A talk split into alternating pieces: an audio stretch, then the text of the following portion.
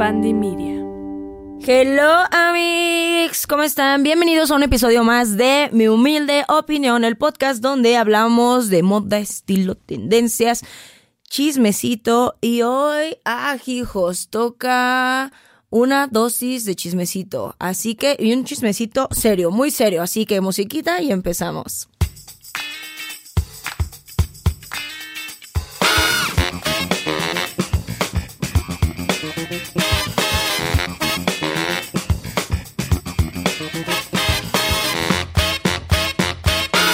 Bien, amigos, como ya lo han de haber visto en el título de este podcast, pues vamos a hablar de otro podcast. vamos a estar hablando de este famoso podcast que salió hace un par de semanas, ¿no? Y que causó un revuelo en las redes sociales y se entiende. Les voy a ser honesta, y yo creo que mis expresiones faciales, que lo estoy viendo en YouTube, pues no se pueden evitar. Pero pensé ya después de que les dije en mis historias que quería hablar como más a profundidad de este tema, en si hacerlo o no. Porque pues muchísimas personas y con más expertise, la verdad que yo, hicieron videos de hecho bastante interesantes, hicieron reacciones que también iban por la onda jurídica, por la onda psicológica, por la onda psicopedagoga, de verdad temas bien interesantes de los cuales yo pues vamos, ¿no? Soy una total ignorante.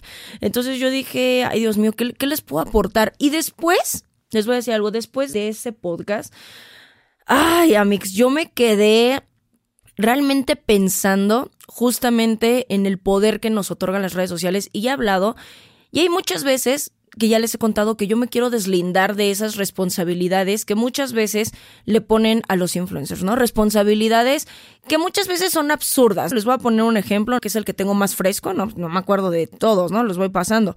Pero el más fresco que tengo, este, y porque se hizo así un mega escándalo, fue el día que compartí este reel en, en, redes sociales, este video, donde les decía, no, no importa cómo llegues, sino el outfit que llegues, ¿no?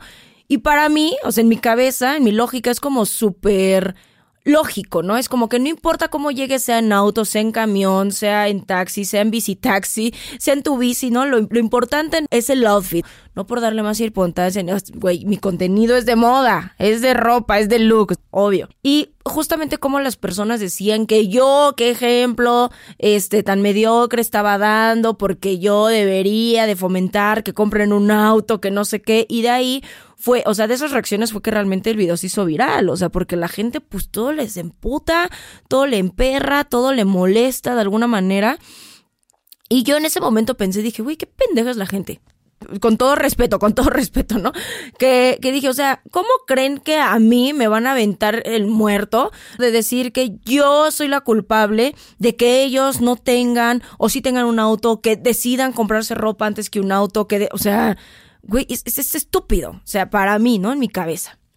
Y yo dije, ya es hora de que de verdad la gente se vaya responsabilizando de sus actos y de su vida y de sus cosas y dejar de estar responsabilizando a los influencers en redes sociales por las cosas que dicen o se hacen. Y cuando sale este caso, yo obviamente me cuestiono un montón de veces, decir como, ok, es que entonces somos responsables hasta qué sentido, en qué punto y en qué en qué parte de nuestros discursos realmente sí importa lo que estamos diciendo y lo que estamos fomentando.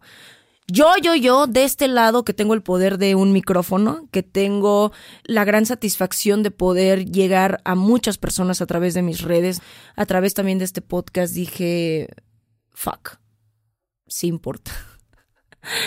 sí, sí importa. Creo que es parte obviamente del criterio que debamos de tomar. Yo sé que el ejemplo, y no es porque esto se trate de mí, es un ejemplo porque es más fácil hablar de mí que de otras personas, ¿no?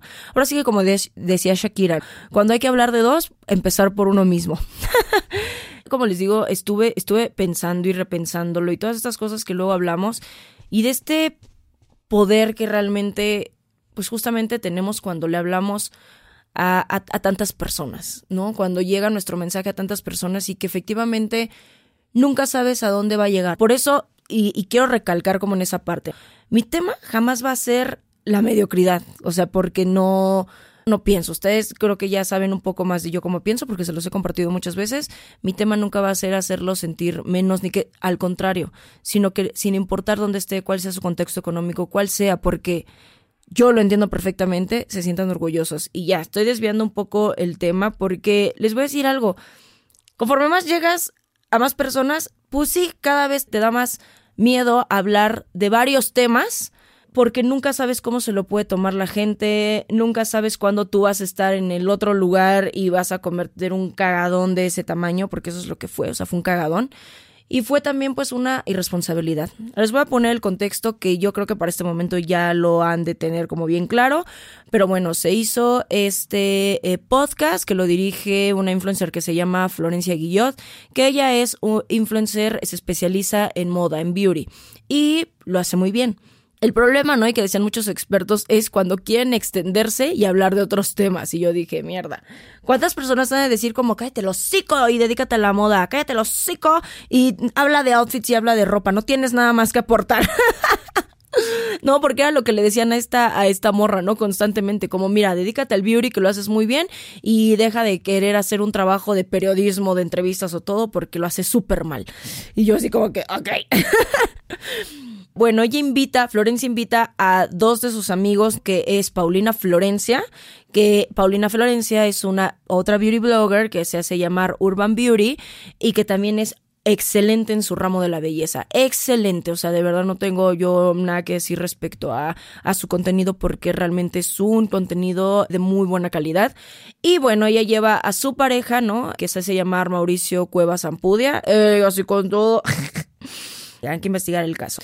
¿Y qué pasa? Florencia Guillot vio la relación de Paulina y de Mauricio como una relación de amor, de éxito. Y sin tener el contexto completo, se podría pensar que sí. Yo en algún momento llegué a ver eh, videos de Paulina con Mao y se me hicieron videos pues normales, ¿no? No les vi así como que nada de raro. Eh, eh, haciendo en pareja, ¿no? Como retos o bailes, o sea, compartiendo cositas en redes, como que me salían, o sea, yo no las sigo, pero pues me llegaban a salir porque, pues el algoritmo, ¿no? X, yo, no, yo nunca lo pensé. Pero, pues todo se pone turbio en este podcast porque aplauden esta relación como una relación de éxito, a pesar de que fue grooming, ¿no? Que es el grooming? Eh, un adulto persuadiendo a un niño para que tengan o un preadolescente para que tengan una relación afectiva o sexoafectiva con ellos. Van manipulando la situación y aprovechándose justamente de, su edad o de su experiencia. Eso es el famosísimo grooming pederastia. o sea, vamos a decirlo con todas sus palabras, ¿no? Pero bueno, todo esto se pone turbio en el momento en el que Florencia Guillot cree que esto es una relación de éxito. Yo no tengo ni idea si ella ya tenía más o menos un contexto de, lo que era la relación, de a qué edad habían conocido a Paulina, a qué edad Mauricio hizo esta conquista. Yo no tengo idea de si ella medio lo sabía. Ella veía desde afuera que era una pareja, vamos a decirlo, estable, ¿no? Eh, cariñosa, amable y tal. Pero es lo que ve, o sea, y siempre recordemos, o sea, lo que nos cuentan en redes y lo que vemos es una cosa y nadie sabe lo que pasa realmente a puerta cerrada. Por más pública que sea una relación, nunca se va a saber cuántas relaciones se muestran como lo máximo y después terminan sacando las verdades y todos sus trapitos a sol y que era una relación súper tóxica o agresiva o violenta o mil cosas, ¿no? Mil cosas que suelen pasar pues yo creo que en todas las relaciones, ¿no? Y no solamente en las de pareja, las de hermanos, ¿no? Que nos podemos llegar a agarrar un día a gritos, ¿no? Reclamaciones, ¿no? Con los papás, con todo. Las relaciones entre personas es que son complicadas. O sea, es que son complicadas, ¿no? Pero aquí la cuestión es que ella creyó que esta relación era una fantasía. Entonces, bueno, cuando empiezan a hacer la entrevista, pues van sacando cosas que pues cada vez se ponían peor. Sí, yo me di a la tarea antes de que borraran este todo. Yo en, en, cuanto escuché como esto, ¿no? En cuanto vi en TikTok dije, no manches, ¿qué está pasando? Me puse el podcast y lo vi completito y bueno, no tenía desperdicio. Era una guía, o sea, honestamente, de parte de este cuate Mao, y, y sí lo voy a decir honestamente, a, mi parecer, es una persona eh, repugnante. Y no voy a decir nada en contra de Paulina Florencia, porque efectivamente ella es víctima de una situación y sí la pongo en, eh, a la par efectivamente de lo que pudo haber vivido una Gloria Trevi y las niñas de ese clan a la edad de 13, 14 años, porque efectivamente, y esto, vamos, como les digo, yo no soy experta en, en nada, pero habladora en todo, ¿verdad? yo no tengo una cédula como psicóloga, ni tengo planeado aquí hacer en este podcast y sentirme algo que yo ni de cerca soy ni seré. Estoy dando justamente ya nada más una opinión. ¿Recuerden cómo se llama el podcast? Mi humilde opinión, ¿ok? Pero bueno, yo me detengo a escuchar opiniones de profesionales. Si quieren escuchar uno, hay, hay un psicólogo buenísimo que hizo el análisis de todo, de todo, de todo el video. Ahí ustedes lo van a poder ver tanto completo como un análisis profesional psicoanalítico, psicosocial, ¿no? De parte de este. Y él es el doctor Adrián Salama de verdad buenísimo. Aguas, porque él obviamente tiene una manera muy brusca, muy ácida de decir las cosas, pero no como para que se las vayan a tomar personales, sino que se entiende, se entiende la molestia, se entiende. Y, y bueno, ¿no? O sea, justamente que él mencionaba, no solamente él, sino varios psicólogos eh, que yo vi su opinión, y es que el cerebro todavía no está formado, todavía no está desarrollado eh, eh, el cerebro, no la parte cognitiva, en la parte de las emociones. Y todavía justamente es un cerebro muy moldeable. Muy. Es por esa razón que en muchos poblados, no solamente aquí en México, que aquí hay que enfocarnos, ¿no? Justamente en lo que pasa aquí, en lugares como Guerrero, en lugares como Chiapas, en lugares como Oaxaca, ¿no? Donde nos alcanza justamente la ignorancia, la pobreza, la falta de apoyo de nuestro gobierno, ¿no? O sea, hay que decirlo, y que por eso se siguen dando casamientos entre señores que van de los 25 a los 60 años con niñas que van desde los 7 años. No me estoy inventando estas cifras, estas cifras son reales y también México se encuentra en el primer lugar mundial de pornografía infantil. Por eso, sí es muy importante que este tema se pusiera sobre la mesa y, este tema, vamos a pensarlo. Ok, es una historia de amor. ¿no? Es una historia de amor eh, porque logró concretar esa relación en una boda y en 17 años juntos, ¿no? Pensemos. Pensemos, vamos, vamos, a, vamos a quitar ahorita la línea de la edad entre este, entre este güey y entre, y entre Pau, ¿no? Pensemos que es una historia de amor. No todas las niñas tienen la misma suerte y muchas son vendidas por sus padres, por comida, por ignorancia, o sea, por miles de cosas y muchas veces son las primeras víctimas de feminicidio. Esas niñas a manos justamente de esos hombres mayores que sus intenciones con esas niñas eran otras.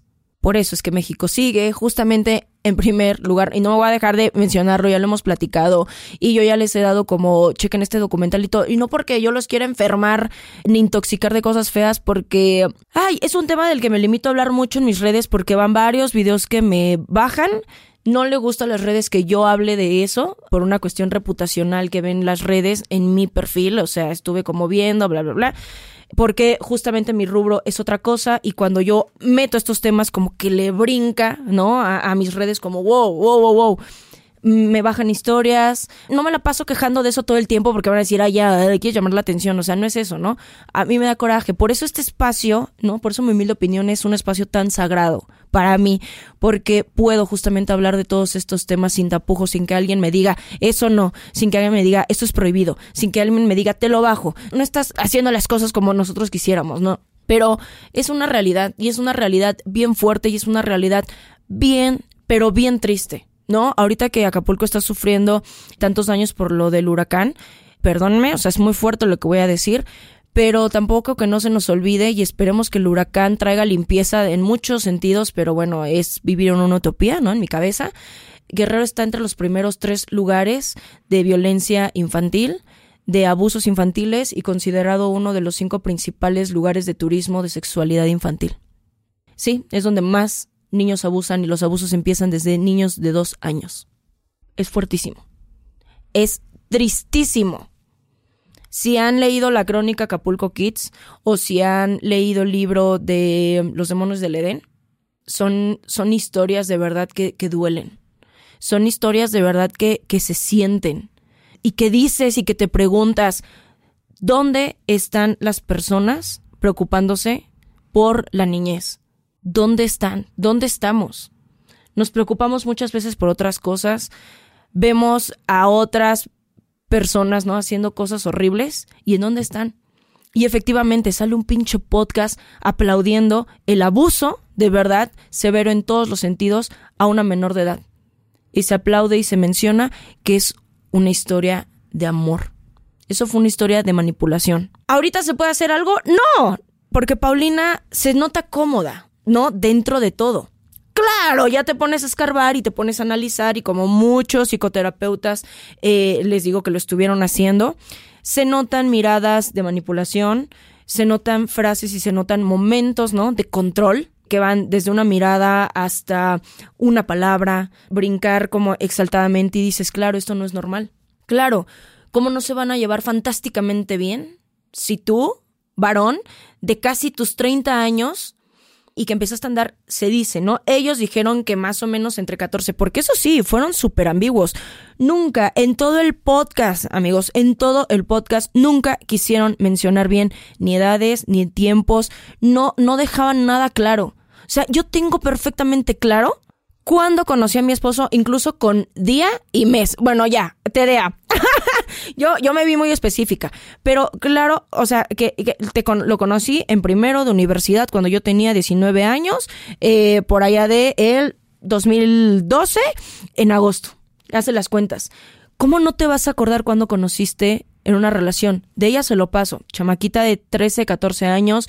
Ay, es muy fuerte, es muy fuerte porque ven que yo les dije, yo siento que van a seguir saliendo más cosas en estos días, tal, tal, tal. Y claro, fueron saliendo todo se pone muy turbio cuando mencionan, hay dos, hay dos vertientes, pero es que no hay nadie confiable que lo puedan decir. Y ojo, aquí quiero aclarar, yo no estoy dando por hecho nada, son cosas que mencionó la gente en redes sociales, que son dos teorías, eh, bueno, dos hipótesis muy, muy fuertes, que fueron las que más se mencionaron, pero yo no digo que ni yo las esté diciendo, ni yo las estoy confirmando, ni a mí me constan, ¿de acuerdo?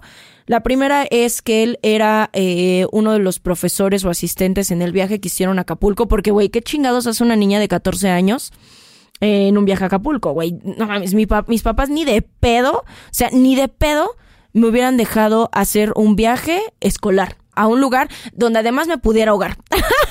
o sea, no había manera.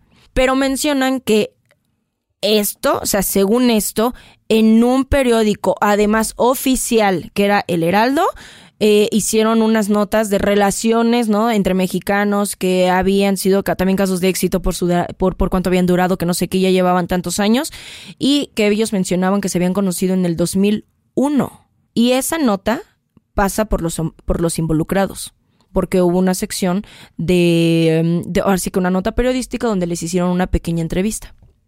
O sea, estaba aprobada por Mao y por Pau cuando salió eso. Pau nace en 1990 y si se lo conocieron en el 2001, dicho por ellos, en esa, en, en, esa nota periodística, da 11 años. Da 11 años. Y eso ellos tuvieron que haberlo aprobado. Entonces, pues, güey, me parece eso todavía muchísimo más delicado. En el caso de que haya sido, ¿qué carajos estaba pensando este idiota? Pues claro, no estaba pensando porque justamente los pederastas tienen un problema mental.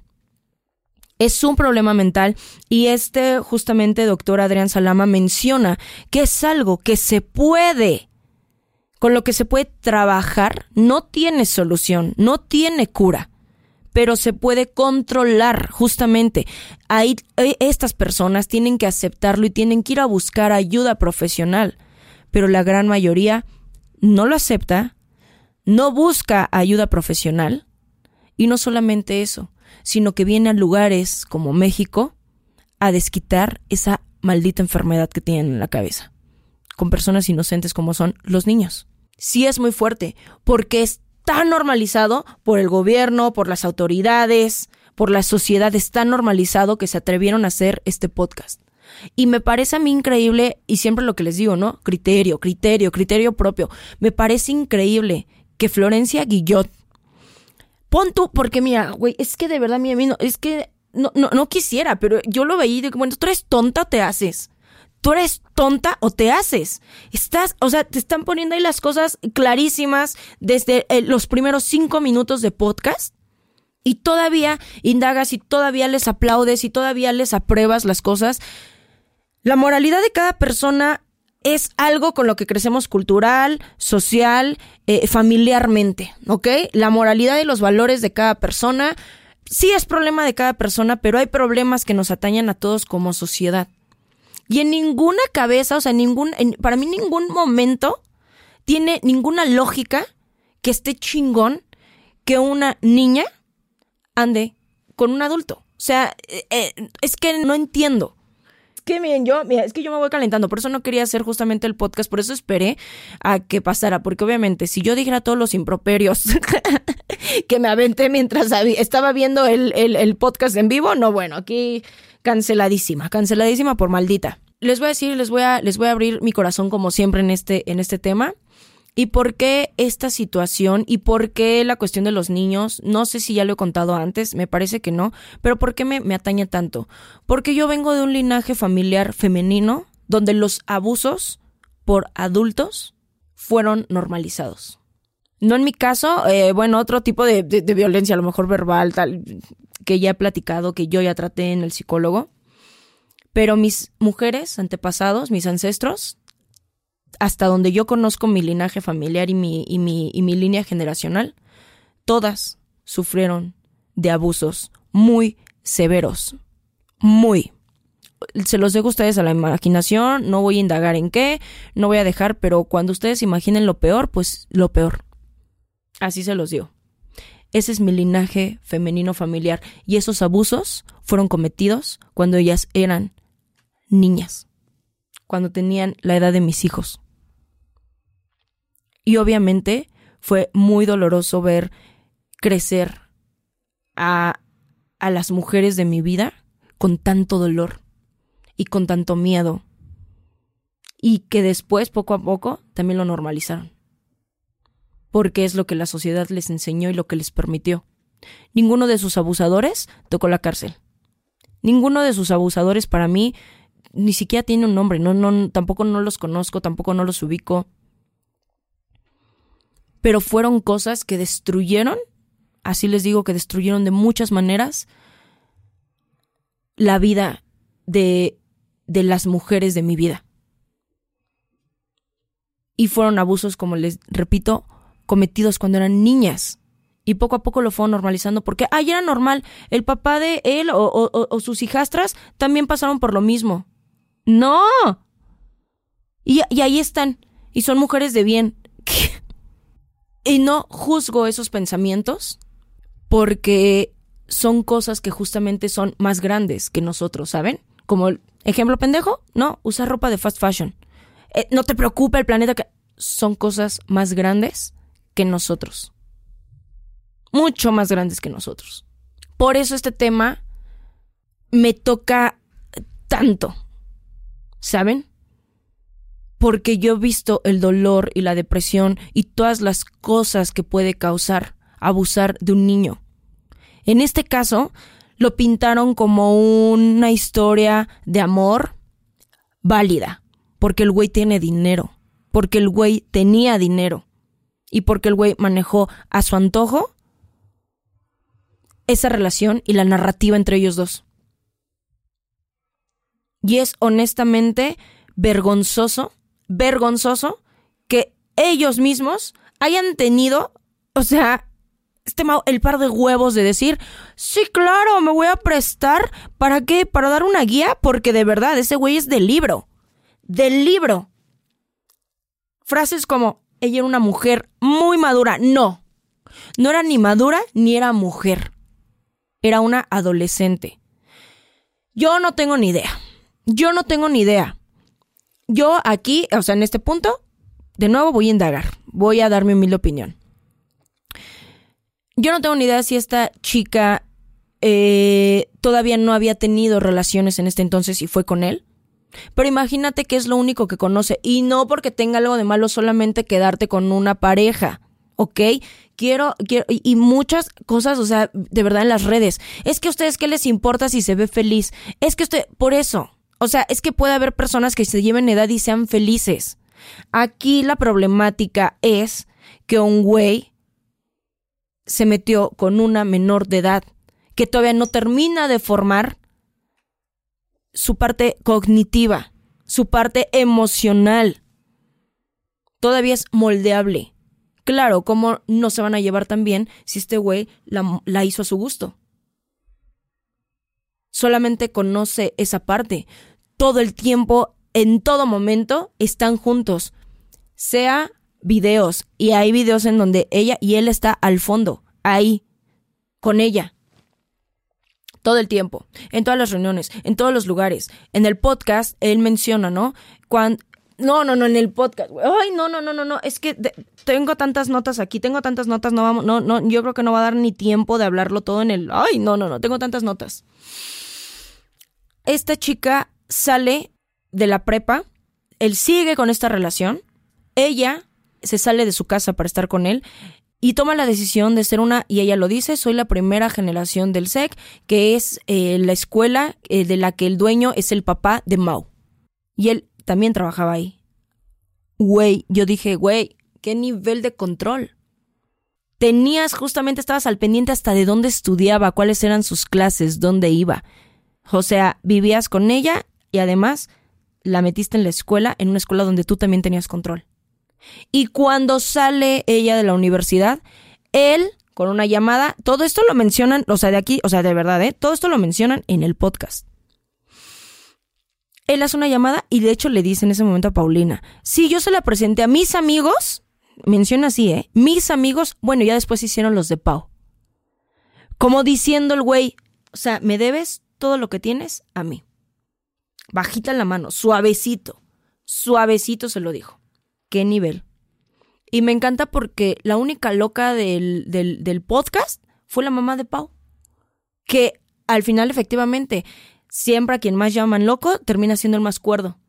Hay una parte que me dolió, o sea, me dolió y dije, güey, qué soberbia de esta morra. Y ahí fue cuando también para mí, y ya después, o sea, yo le dije esto a mi, a mi, a mi esposo, ¿no? Dije, güey, esta morra, dije, qué soberbia, o sea, qué nivel.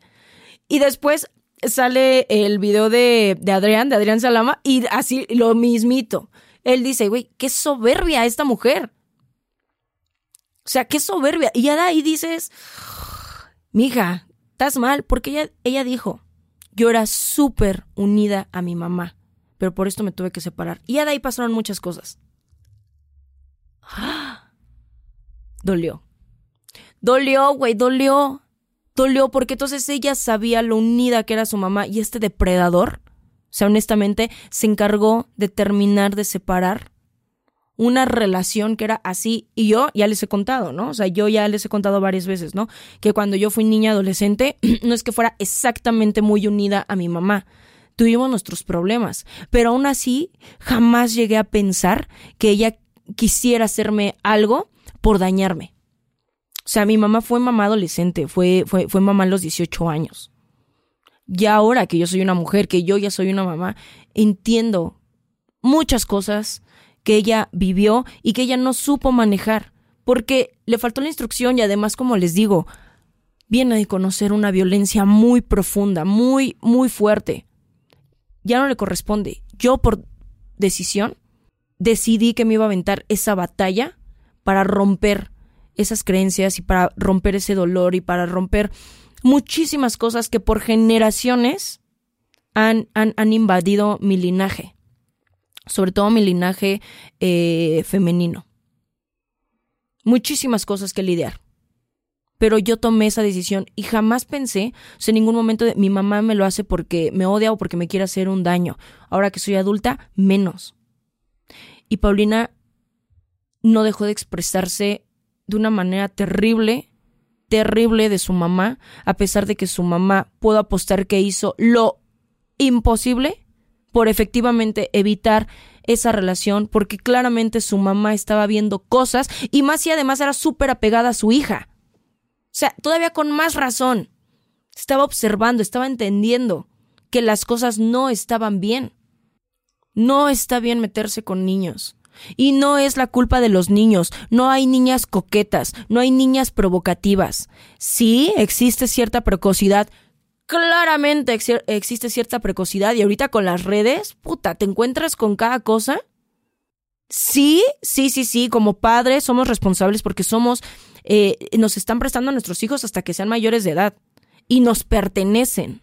Sí nos pertenecen porque son menores de edad, no son objetos, pero son personas que no pueden todavía tomar decisiones por sí mismos sí tenemos la responsabilidad de ellos. Pero también, si tú eres un adulto de 25 años, sabes en todo momento que no debes de estarte involucrando con menores. ¿Y saben algo? Lo peor es que este cabrón lo sabía todo el tiempo. Quiso evitar lo de la edad. Se salía por la tangente en todas las cosas. A mí me hizo un ruido cuando el güey eh, cuando decían, ay, no, con mis amigas sí se empezó a llevar muy bien. O sea, sale así, no, con mi mamá simplemente no se pudo. Pero ¿qué tal con tu círculo de amigas? Ay, padrísimo, se la pasaban increíble con Mao. Él nos llevaba todas en, al antro, pagaba, este, y las, y las llevaba. Y él, sí, estaba padrísimo. Qué puto asco, güey. Qué asco. O sea, de verdad, es que yo no me imagino en este momento conviviendo con chavitas de 15 años. ¿Cuál sería nuestra charla? ¿Cuál, cuál sería nuestra charla, güey? O sea, no tengo ni charlas con, con mi hermana que es de 23. No, estamos, o sea, ella es soltera, este, le gusta andar en bici, es súper este, salvaje en, en muchas cosas. Yo soy una señora, ama de casa, ¿no? Que le gusta la moda, o sea, no, no terminamos de tener conversación porque siete años ya hacen un chingo de diferencia y yo lo veo. Y con alguien que además es de mi mismo sexo. No significa que no, pero no es lo mismo, por ejemplo, el entendimiento que yo tengo con una amiga que tiene 50 años, que también tiene hijos y que ya pasó, ¿me entienden? Ya pasó por muchas cosas parecidas a las que yo pasé. Este güey divorciado, que les digo que se dice la teoría, se dice la teoría, de que eh, todavía ni siquiera se divorciaba cuando conoció a Pau. Ay, me desvié, me desvié. Ay, no es que mi cabeza está con tantas ideas. y eso que aquí lo escribí, pero uno, miren, va, va, va hablando y van haciendo. La otra teoría, Mix, es que Paulina entró a un concurso de mm, belleza, ¿no? Ahí en Acapulco. Ella era la, la segunda, ¿no? La suplente, o sea, el segundo lugar y que en ese concurso de belleza empezaban a hacer presentaciones en los antros en Acapulco. ¿Desde cuándo se cocina lo que está pasando en Acapulco? Y, eh, les digo, no es muy fuerte lo que pasó con el huracán. Es muy fuerte lo que pasó con el huracán. Muy. No significa que todas las personas, porque obviamente esto se pertenece solamente a una persona. Pero como les digo, si ustedes leen las crónicas de Acapulco Kids y los demonios de Edén, todas las personas que están involucradas, muchas veces va hasta el de la tiendita de la esquina. ¿Qué hacían niñas de 14 años de secundaria eh, que, que ya saben las cosas turbias que hay detrás también de los concursos de belleza? En Acapulco, en antros. Si se supone que en antros es ilegal pasar menores de edad. ¿Mm? ¿Qué hacían? Y luego este enfermito mental queriéndose ligar a una de estas menores de edad. Y independientemente, ella tenía 14, ¿no? Ya más grandecita, no tenía 11, tenía 14, menor de edad, güey. No importa cómo lo veas, menor de edad. Y tú le estás doblando la edad. Tú ya tienes 25, 26, porque nunca quisieron decir cuánto. Y ya tienes un hijo, ya tienes una vivida. Si aquí estás huevudo y ya tienes pelos en el ano, güey. Ya, o sea, ¿no? Como se dice. Ligándote a una niña de 14 en un antro en Acapulco, uno de los principales centros de pornografía infantil. Perdón por meter el dedo en la llaga. Yo ya sé que esto a lo mejor no va a llegar a los oídos suficientes o al correcto o tal. Claramente a mí, sí, sí, soy una cobarde que a veces me da miedo hablar y extender más de estos temas en mis redes sociales porque como les digo, yo no soy experta en nada, yo no soy judicial, yo no soy abogada, yo no soy psicóloga y no va a faltar quien me diga, ¿no? O sea, tú, tú, tú qué sabes, estás hablando desde tu perspectiva, ¿no? Como alguien en la sociedad y como tu mamá. Y sé que allá afuera hay personas luchando justamente para que esto se acabe. Pero es en este espacio entonces para mí sí es muy importante mencionarlo, porque estuvo en todos los sentidos mal ese podcast y cómo Florencia Guillot, en su burbuja y en su privilegio, no entiende los abusos por los que en este mismo instante están pasando un chingo de menores de edad. Y les pones tú un video donde les estás diciendo, no pasa nada, las historias de amor con adultos sí son verdaderas, sí son reales. No, güey, sí pasa. No, sí pasa. Porque dejaste un antecedente y fragmentos precisos que abusadores van a utilizar para decir, mira ellos cómo lo lograron también. Entrégate al amor. También nos vamos a casar. También agradezco la confianza que muchos me tienen en redes y me dijeron que también muchísimas, tan normalizado está efectivamente que muchísimas llegaron a tener relaciones cuando ustedes eran menores de edad, fueron abusadas porque eso fue un abuso. Fueron abusadas y los tipejos no volvieron a presentarse en sus casas ni a volver a salir de ustedes. O fueron violentadas por muchos años. Esa es la realidad. Yo empecé a tener mi primer novio a los 16. Después tuve otro novio a los 17 y después pues con mi pareja actual que fue a los 19. Tuve tres. Y me arrepiento de haber tenido novios en la prepa. me arrepiento de haber tenido novios en la prepa y no haber disfrutado más todavía esa etapa. Que la disfruté, o sea, va, pero la pude haber disfrutado mucho más. Saliendo solamente con mis amigos, haciendo otro tipo de cosas. Paulina, ella misma lo admite en el podcast. Yo no tuve la oportunidad de ir de viaje, o bueno, o sea, sí, pero yo no la quise tomar. ¿Segura? ¿Segura? Y todavía Mauricio dice, sí, pero ahora lo desquitas porque ahora te la pasas viajando. Sí, contigo siempre contigo, todo contigo, con tu permiso, con tu control. Y ojo, eso no significa que no puedas disfrutar hacer todo con tu pareja. O sea, yo viajo, vivo y trabajo con la mía. Pero tengo mis momentos con mis amigas, con mi familia. Y además, bueno, o sea, él no me lleva 15 años de edad. Yo no me quiero poner moral en este ni en ningún podcast, y ustedes lo saben, como yo les digo, son libres de hacer lo que ustedes quieran como adultos como adultos. No somos libres de hacer lo que nosotros queremos como menores de edad porque por eso estamos ante el cargo de un adulto. Legalmente. O sea, legalmente, ante la ley. Para que cuando ya tengan 16, 17, que no creo, o sea, obviamente que me estén escuchando niños de esa edad, o sea, sé que no me escuchan personas de esa edad, pero para que se los digan a sus hijos y se los dejen bien claro. Bien claro. ¿no? Deberes y obligaciones. Tu deber es hacerle caso a tu papá, ¿no? Siempre con una línea de respeto y la obligación de tu papá es cuidarte, mantenerte, guiarte, ¿no? Siempre bajo la guía del respeto, pero esa es su obligación. Y legalmente es su obligación. Y legalmente es ni modo atenerte a lo que tus papás te digan. Si lo hacemos de una manera amorosa, preocupante, pues quiero suponer, ¿no? Que en algún momento, pues, llegarán a ser también chicos de bien. Y no pienso que Paulina Florencia sea una chica mala, ¿eh? honestamente, claramente ella es la víctima de esta situación. Y claramente que perdió mucho criterio en el camino. Claro, si este güey le está diciendo cómo es la vida, ¿no? En el podcast menciona, es que él podría andar con diez mil mujeres más. Diez mil, mi amor, estaba espantoso. Está espantoso ahorita y estaba espantoso ayer. Para mí, no dudo que ella lo vea precioso, guapísimo, ¿no? Como cada quien vemos a nuestras parejas. Para mí, o sea, es que yo te entiendo que es Henry Cavill. No mames, no, no van a andar diez, van a andar como diez millones atrás de él. Pero chica, era uno más del montón. O sea, relájate. Relájate, mujer. Relájate con sus diez mil. Seguramente este güey, pues ya sabes, si no eres tú, serán diez mil más, todas las diez mil más que traigo atrás de mí. Fue patético ver cómo todo el tiempo ella me volteó a ver y estaba babeando.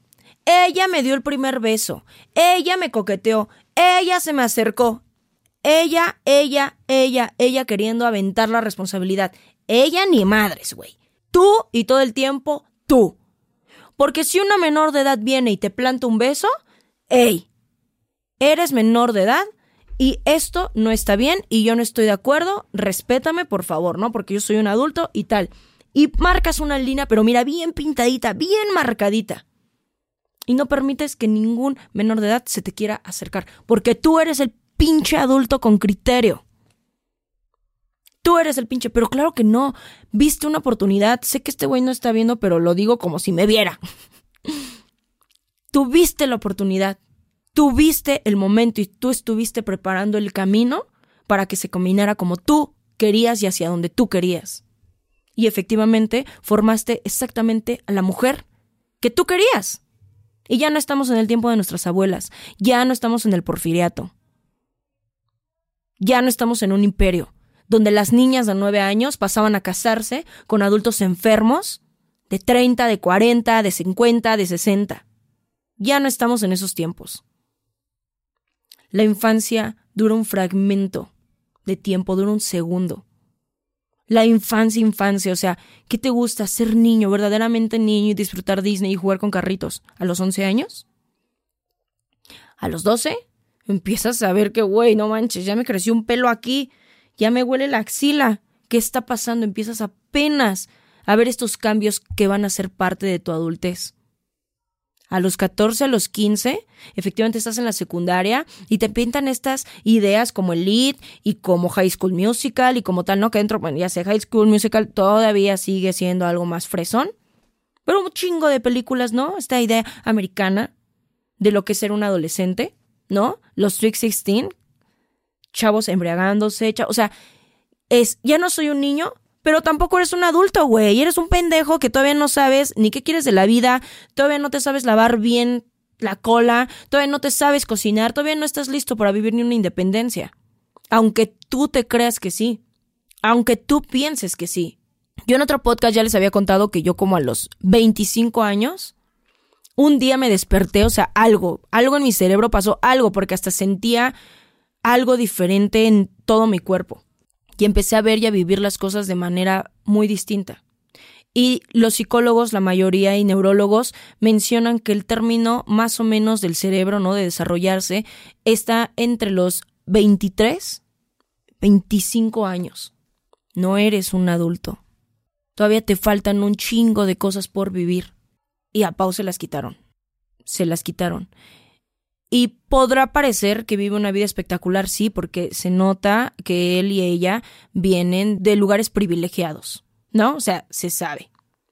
¿No? Ella viviendo y estudiando en el Pedregal, este igual, ¿no? Viajes a Acapulco, bueno, ya te habla. ¿Por eso se la dieron? ¿Por eso su papá lo permitió?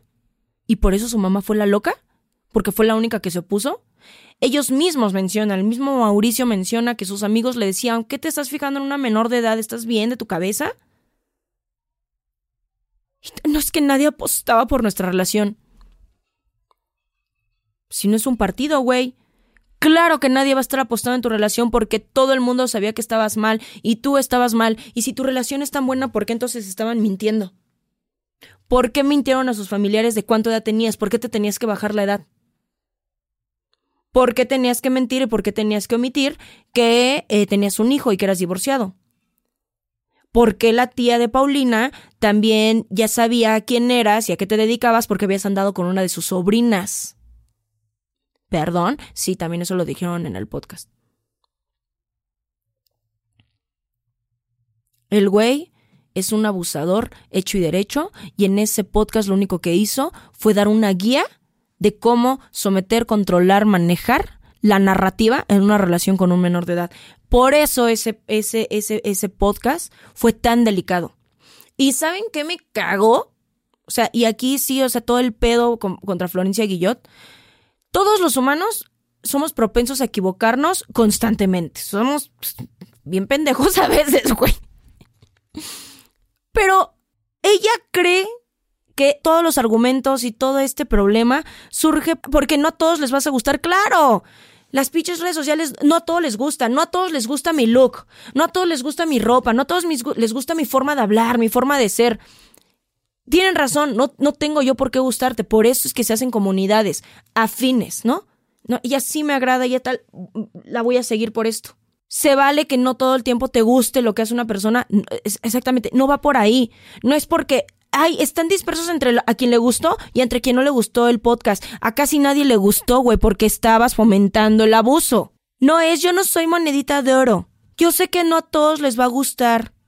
O sea, fue el típico yo hice esto y no quería lastimar a nadie y ahora me están atacando a mí. No, yo dudo, de verdad te creo que no querías dañar a nadie. Yo te creo. Tienes un editor, tienes un productor. O sea, yo aquí en este podcast, en este mismo instante, hay tres, mínimo aquí, somos tres personas las que estamos escuchando y quien, quien se va a dedicar a justamente a hacer como esta chamba. Y en algún momento me hacen algún comentario como de, ay, creo que esto sonó muy fuerte, ¿qué tal? Ninguno tuvo el pinche criterio de decir, hey, esto está mal y aguas, aguas, Pau, porque te pueden llegar a funar por esto. Ellos lo sabían. Porque ellos dijeron como, sí, nosotros ya sabíamos que esto iba a ser un tema controversial. No, no es un tema controversial, es un tema de abuso y de delito, es un tema muy delicado. No, no es un tema controversial, no es un chismecito, no es ventaneando. Es un tema de verdad muy, muy delicado. ¿Qué les puedo decir? Lo mismo que les digo siempre. La televisión por muchos años nos educó y nos dijo que era lo que teníamos que hacer porque era lo único que teníamos, lo único a lo que la mayoría de los mexicanos teníamos acceso.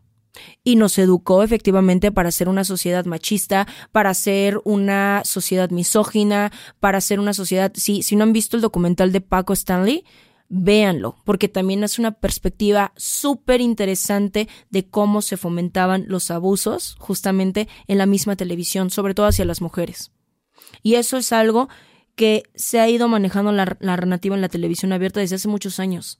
Ahorita, no, esta generación nos sentimos muy inteligentes y muy capacitados, ¿no? Porque tenemos nosotros la decisión de qué tipo de contenido vamos a consumir pues efectivamente hay que tener el criterio para saber qué contenido estamos consumiendo y qué contenido están consumiendo nuestros hijos. Yo sé, porque hay cosas que se nos pueden escapar, pero estar lo más que se pueda al pendiente, ¿no? El otro día estábamos en el, en el auto, ¿no?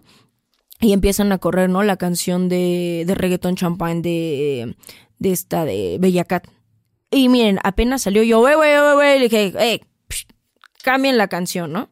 Porque estaban mis hijos ahí no me persigno. Yo sé, y como me dicen, pues tus hijos van a aprender todas esas cosas y más en la escuela, ¿no? Yo, güey, yo soy bien pelajustana, a mí se me salen muchos improperios, ¿no? En, en mi casa, ¿saben? Pero cuido mucho que no estén expuestos a pornografía, que no estén expuestos a escenas sexuales, a escenas agresivas. Un tiempo yo cometí el error de ver películas de terror, ¿no? Inocentemente con mi hijo chiquito ahí, hasta que un día entendí que no, que no estaba bien y también viendo programas y capacitándome, ¿no? Para poder ser una mejor mamá, ¿no? Con programas de psicología y de tal, ¿no? Oye, ¿qué, qué, afectaciones puede tener, ¿no? En los rasgos cognitivos y de personalidad y tal, a tus hijos. Ok, es una llamada de atención. O sea, son cosas que yo les cuento ahorita porque es lo que les digo. Para mí no se trata de decirle a los papás, ¿no? Como decían, pues ¿dónde estaban los papás? Pues es obligación, es su responsabilidad.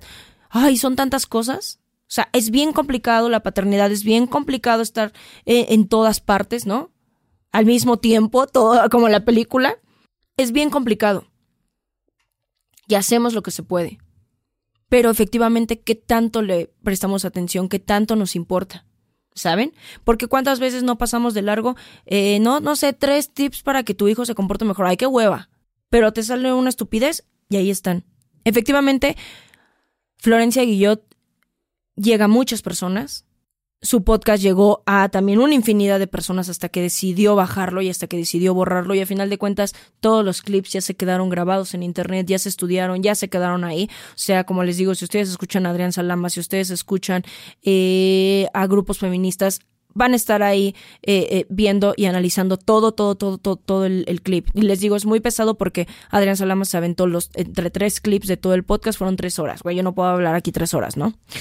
Me encantaría obviamente si hay allá afuera alguien, alguien que sea psicóloga, alguien eh, que sea pedagoga, alguien que, que, tenga que quisiera venir a platicar a este, a este podcast justamente, que no solamente se quede esto como mi humilde opinión, ¿no? De esta servidora, ¿no? Ignorante del tema, eh, que, que vinieran a contarnos, ¿no? Más sobre qué pasa y qué afectaciones emocionales y cognitivas puede haber en adolescentes, ¿no? Que se involucran con adultos, ¿no? Y justamente también qué trastornos y cómo fijarnos, ¿no? son bienvenidas. Mándenme un DM o mándenme correo electrónico y, y, de verdad, de verdad este espacio está abierto para que podamos platicar de eso porque es algo que, que yo sé que a esta comunidad le encantaría tener. O sea, tengo muchas cosas en mi cabeza, Mix. Es un tema, como les digo, muy fuerte e incómodo. O sea, a mí sí me parece un tema como incómodo y muy triste que se siga fomentando y que le hayan dado visibilidad a una persona como esta y saber que hay clips guardados por personas enfermas que los van a utilizar a su favor para, para abusar de niños. Así que efectivamente cuiden a sus hijos, guárdenlos, resguárdenlos, porque esta sociedad como vemos está a la chingada. Y hay personas allá afuera muy inteligentes, muy inteligentes, que manejan la narrativa para poder justamente construir su pareja ideal.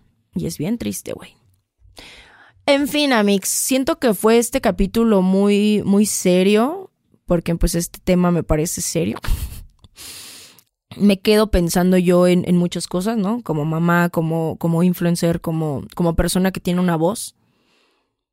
Y pues sí, en entender que efectivamente sí tenemos una responsabilidad al ponernos detrás de un micrófono y al ponernos a decir no nada más es tan fácil. Y por eso cada vez trato, en la manera de lo posible, de cuidar más lo que digo y cómo lo digo. Porque, pues sí, aquí hay dos cámaras y dos personas, pero tengo que entender que detrás de este poder hay muchas personas escuchando y viéndome. En fin, ay, no, qué fuerte, Amix. En fin, Amix, voy a dar por terminado este capítulo. Me gustaría indagar más con esto por cuestión de tiempo. No pude encontrar a alguien eh, profesional que me pudiera como alimentar, que pudiera alimentar mejor este podcast. La verdad, espero poder hallarlo, encontrarlo. Y ustedes también mándenme mensaje o tal si lo saben. Y nada, yo estaré súper feliz de poder complementar como que todo esto de una manera más profesional. En fin, Amix, espero que que, pues nada, dentro de todo mi humilde opinión les haya dejado algo. Que tengan bonita semana y nos escuchamos la siguiente, espero, con un mejor capítulo y una mejor eh, energía, ¿ok? Nos vemos en un siguiente capítulo. Bye.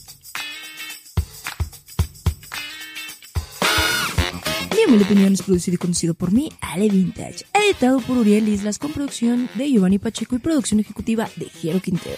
Diseño de portada por Pablo Sebastián y música de Ernesto López. Este es un podcast de Bandy Media. ¡Ah!